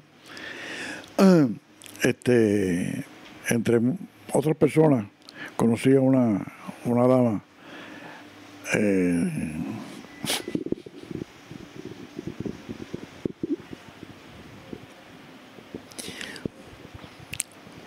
que se llama Tita, Tita Bonilla, de Cabo de combate. Y bueno, una persona ya entrada en años y, y tenía una, tiene una paz en su rostro y, y, y un ángel, un aura que hacía amistad de todo el mundo, todo el mundo la quería mucho. Vi también a, a un muchacho joven que, que él mismo explicaba que tenía varios tumores en diferentes partes del cuerpo y, visitaba con frecuencia después de haber ido y, haber casi superado eh, el problema. Le encontraba nuevamente eh, tumores y tenía que regresar. Y, a un señor, a un señor que, que todo el mundo conoce, no todo el mundo, pero muchas personas que tuvieron que visitar el supermercado Pueblo. Este, había un señor que era bagel, era, llevaba las compras a los, a los cajos, recogía los cajos en, el patio. Y, yo me lo encontré allí, me lo encontré allí cuando él llegó, ya ya se le veía que estaba bastante, bastante este, afectado por la enfermedad y no pudo superarlo. Y, así había otro, otro, otras personas. Él, no era tan joven, pero había otra persona, un muchacho, que, que venía echando chistes, eh, bastante entusiasmado en las primeras semanas y después poco a poco fue, tú lo veías que se fue apagando, apagando, se hinchó, y, luego murió, falleció. Y así por el estilo, esa enfermedad es bastante, bastante cruel, dolorosa y, y la quimioterapia, como, como ya muchos han descubierto, eh, es un líquido que afecta las células buenas y las células malas. Y depende del sitio, depende de la cantidad de, de, líquido que te, ese suero que te ponen, pues son muchas, muchos factores que unos logran superarlo y otros, otros no, no lo logran superar. Y, y, así es hasta que, bueno, no sé. ¿Cuánto en tiempo? Cuba, en Cuba han hecho unos, descubrimientos, unos descubrimientos en diferentes tipos de cáncer que yo espero que, que, que bueno, las farmacéuticas, como dicen, no se opongan, porque eso es un negocio también. Es un negocio para los laboratorios, los médicos, bueno, tanta gente depende eh, de ese mal, desgraciadamente. Depende de ese mal. Sí, pues es bien costoso, ¿verdad? Uno por hacer, por hacer su trabajo y otro por enriquecerse con, las medicinas, con los medicamentos. es bastante cruel también esa parte del, de esa enfermedad. Sí, en el, eh, ¿Cuánto tiempo duró desde el diagnóstico, operación y la, y la terapia, si te acuerdas? Más o menos cuánto tiempo fue que duró todo el proceso. Aproximadamente. Como, año y medio. Como año, y medio. Un año y medio. Como año y medio, sí. ¿Cuándo te llegaron los resultados de que te, te hicieron, volvieron, hicieron el resultado de que estaba cancer free? Después de, después que me operaron, que me dieron como seis meses, o tres o seis meses, no recuerdo bien, nuevamente quimioterapia, este, fui a hacerme una prueba en, en Bellavista. Ajá.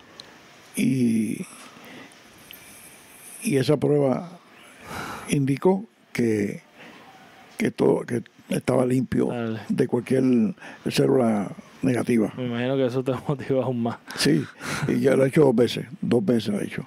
Porque cada año, cierto periodo de tiempo, uno tiene que volver a, por, por prevenir, por prevenir. Entonces, este, ¿qué, qué consejo eh, para tanto jóvenes como cualquier edad eh, de aliento que tú puedas darnos de, de una persona que esté pasando eso o que esté pasando un familiar por ese proceso que tú puedas que tú has recopilado durante tu experiencia y la sabiduría que tienes este que nos puedas regalar para esas personas que tal vez pasaron por ese proceso o están pasando o están comenzando con ese proceso con un familiar o personalmente. Hay que seguir las instrucciones de los médicos,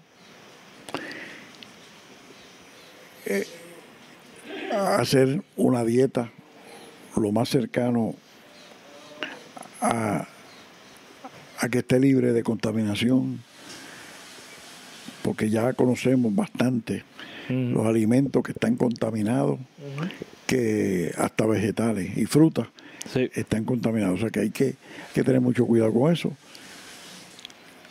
En lo posible, tener una disciplina de ejercicio. Y,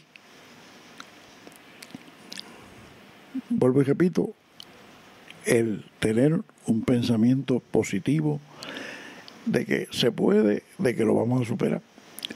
Sí, se, lo titulé solo.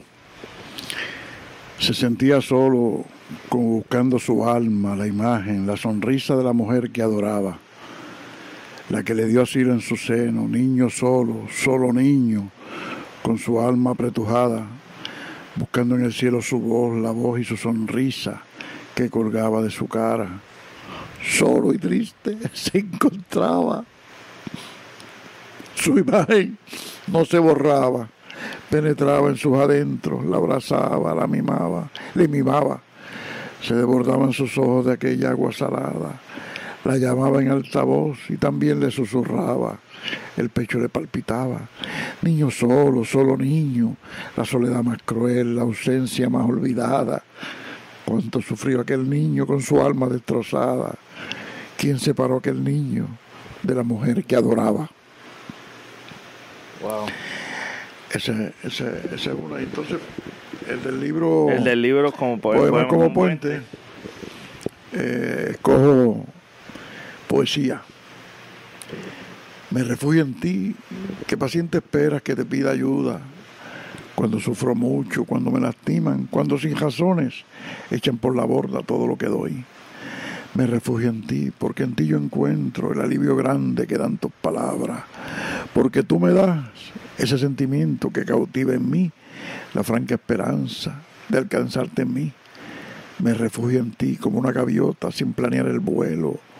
Yo busco en tu rima y en tu prosia útil el sostén eterno, la blanca dulzura del verbo que es nuestro. Me haces volar sin tener yo alas. Me haces soñar cuando falta el sueño. Eres el apoyo que siempre buscaban antiguos poetas. Eres la poesía que estará en mi mano como una saeta. ¿Ese es tu favorito de, del libro? Poesía.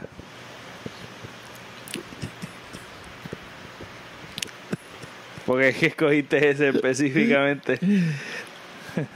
Sí, porque expresa el, lo que es el libro. Y como decía Silvio Rodríguez, el cantautor cubano, mi canción favorita es la que estoy escribiendo. y mi poema favorito. Y el bono, cerramos con el bonito de la Navidad, el episodio número 50, no se puede vivir así. En este bonito de la Navidad, aquí fue un junte de podcasteros que hablamos de un tema que levanta mucha furia En esta era de la esclavitud moderna, el valor de la hora de la clase obrera, que es 7.25 la hora, que es el mínimo federal, y es cuando dejo ver mi voz, mi pasión, luego del desahogo, luego de otro, otros episodios, este, se va marcando cada vez más. Si no, las personas que me están escuchando desde el comienzo se va marcando cada vez más. Este, como mi, mi comodidad en expresar este, mi opinión y, y les dejo ver cada vez más mi pasión a muchos temas que son controversiales y que definen lo que es el proyecto de Tira y Jala Podcast. Así que eh, les dejo, les dejo un, un, ratito que estuve ahí hablando con ellos. Es un episodio que la pasamos súper brutal entre todos y me parece una genial idea tener estos episodios cada vez más porque tenemos mucha gente interesante con diferentes pensamientos y obviamente se habla sobre en esta plataforma que yo del de podcast y de, de tira y jala es hablar con respeto de diferentes ideas y de diferentes, diferentes este, pensamientos y opiniones para poder inspirarnos, ¿verdad? Y poder crecer y poder escuchar aún sin tener que estar de acuerdo. Podemos aprender de las diferencias del uno y del otro. Así que este episodio lo recomiendo y fue uno bien nítido que hicimos clic, este, todos que estamos aquí integrados en este episodio de No se puede vivir así, este, es, es, algo especial. O sea, no, no se da todo el tiempo. Yo me he sentado con varias personas y el clic y encontrar el clic con la persona es difícil a primera, a primera impresión, a primera, ¿verdad? a primera sentada, pues muchas veces es la única sentada que nos damos para hablar y hacer clic durante un episodio es algo especial. Así que con esta gente ha sucedido y se nota como si estuviéramos cómodos y pues apenas nos estamos conociendo. Eh, eh, gracias a este mundo de los podcasts. Les dejo con este cantito de No se puede vivir así. El episodio número 50 pueden buscarlo en las plataformas de podcast y en YouTube. Así que disfruten este cantito. 2009, desde la perspectiva de la Cámara de Comercio, que fue la última vez en que se aumentó ah, el salario. De la Cámara de Comercio. ¿Usted entiende que hoy, 10 años después, se paga más en gasolina, en comida, en educación que en el año 2009? Puede que algunos de los de los costos hayan subido en ciertas áreas, pero en sí la economía puede, puede. Una significativa en la economía que ha seguido contrayendo. En el Centro Unido de Detallistas, ¿entienden que esos costos han aumentado? Yo entiendo que sí. ¿Comida? Sí. sí. ¿La sesión industriales? Sí. Eh, eh, economistas que han evaluado lo que era el 725 del 2009 entienden que en el presente, con esos costos que han aumentado, eh, ese 725 del 2009 ahora se, establece que es un cerca de 640, eh, quizás menos. Así que 725 pues, pues no es ni siquiera 725. Desde la perspectiva de la Cámara de Comercio, 725 da para vivir en el país que vivimos en este momento. Entendemos que sí, entendemos que de acuerdo a la relación que tengan los, los patronos con sus empleados, es una relación de libre mercado en donde si, si se determina que pues este empleado tiene cierta destreza y cierto nivel. Y en resumen, ¿verdad? Porque son cinco minutos, no lo voy a poner completo. Este, cuando él le pregunta a las cuatro personas, estamos hablando que él, está al frente, Manuel Natal está al frente de los de las cuatro representaciones del, del sector privado en cuestión de empleo y todas estas cosas. Y entonces él le pregunta a todo el mundo, ¿usted cree que 725 da? Este, ya ustedes escucharon la respuesta de este. Y básicamente la respuesta de los, de los demás siguen siendo la misma. Y lo que decía es con los ajustes. Con los ajustes. Si nosotros ajustamos, pero es que a la hora de la verdad, gente, por más que tú ahora, ajustes, porque es que lo que pasa es que el problema es que esta gente gobierna para los grandes intereses. Ese es el problema. Entonces, es incorrecto que ellos están representando a los grandes intereses. Es incorrecto para ellos decir que no pueden vivir a 725. Eso es, ellos están hablando por por el que me da dinero a la campaña. no es. No, les conviene. Pues claro que no. Entonces vivimos ahora históricamente el, la desigualdad más grande de la historia de la humanidad. En que los pobres son extremadamente pobres y los ricos son extremadamente ricos. Que me acuerdo en un episodio que hablamos aquí en Tirija la Podcast, que estaba hablando con mi sobrino, de, de que creo que fue para el año 2018 o 2017, se registró que todas las grandes riquezas, todas las grandes riquezas, hubo un aumento para el 1% de la población global y el resto de la población no hubo ningún aumento de riqueza. Quiere decir que el ese 1%, que es el mínimo de lo más mínimo, son tres veces más ricos y todavía estamos sufriendo hambruna, estamos sufriendo de gente que no tiene agua potable, de que no tiene, no tiene este sistema de salud, no tenemos sistema educativo y vivimos en una desigualdad no solamente en nuestro país, no solamente en nuestro país, estamos hablando mundialmente.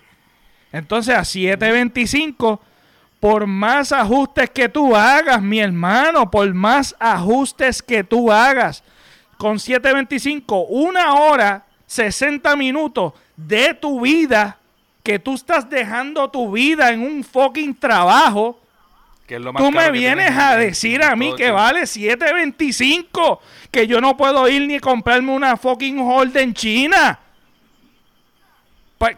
pero ¿de qué tú me estás hablando? ¿De qué tú me estás hablando? De que con 7.25 yo no me puedo comprar un almuerzo decente. Entonces por mm, eso es que criticamos a aquel que viene y compra comida mediocre de baja calidad y haya obesidad porque yo no puedo comprar comida orgánica cuando yo gano 7.25 y estamos hablando y estamos hablando de que tengo que comprar lo más basura porque es que no puedo comprar más nada. Entonces viene y dicen los mantenidos, perdóname, yo sé que quieren hablar, perdóname, pero es que me molesta el hecho de que nosotros mismos, porque yo no, yo no, por más privilegio que yo tenga, y nosotros que estamos struggling todos económicamente, este, nosotros mismos nos criticamos, nosotros mismos nos criticamos, y eso me molesta, porque nosotros mismos nos criticamos. Ah, que tú eres un mantenido. Ah, que tú coges cupones. Ah, que tú coges Medicaid. Ah, que si tú, yo, etcétera, etcétera, etcétera. Mi hermano, tú no crees que la clase alta, hace trampa y se mantiene de los pobres. ¿De qué tú me estás hablando? ¿Cómo tú me vas a criticar a mí? Que yo estoy tratando de seguir para adelante y la única opción que yo tengo para comprar alimento a mi familia es coger cupones. Y nosotros nos matamos criticándonos a la clase baja. Nos pasamos criticando cuando ellos son los primeros pillos. Cuando son los primeros pillos. Eso a mí me, eso a mí me endiabla porque yo digo, contra, tú no crees. Y ahora me voy a desviar un poquito y le dejo el micrófono a ustedes. Ah, ¿Tú no crees que el mercado negro, que las drogas, que el bajo mundo no es auspiciado por los grandes intereses, no es auspiciado por gente que tiene dinero? ¿Quién ¿Qué pobre, qué pobre va a tener dinero para traficar una mujer? Dime tú, porque es más fácil yo señalar el que está en la calle, el tecato que está en la calle, el pobre que está mantenido, que está tratando de sacar para adelante su familia. ¿De qué tú me estás hablando? Entonces, a mí me agita, a mí me agita este tema por la sencilla razón de que con estos argumentos, con estos argumentos quieren tratar de engañar a un pueblo que ya está harto del engaño y no lo pueden engañar ya. No lo pueden engañar. Pero siempre hay uno que otro fanático o gente que realmente no, no está conectado en, en, en las noticias. Y nada, esto, esto pasa. La gente se olvida. Pero a 7.25, me acuerdo, yo ganaba 5 y pico. Cuando yo estaba estudiando mi, mi, mi bachillerato. Eh, y no daba. Y siempre que yo nací, siempre que yo nací, yo escuchaba esto. Yo no sé si ustedes, pero yo siempre escuchaba esto. Las cosas están malas. Las cosas están malas. Y la luz está cara. Y la gasolina cada vez incrementa. Y, y el sueldo no, el sueldo no da. Y, no da. Se nos, Acabamos de terminar con esto de la lista de los 10 entre comillas, porque son 11 con el bonito. Así de estos 11 escogidos. Eh, gracias a todos por un excelente año. Gracias por el apoyo. Espero que tengan una feliz Navidad y que pasen, la pasen brutal con sus familiares y sus seres queridos. Se les quiere y se les aprecia. Yo soy Pepe Avilés y me despido. Hasta la próxima.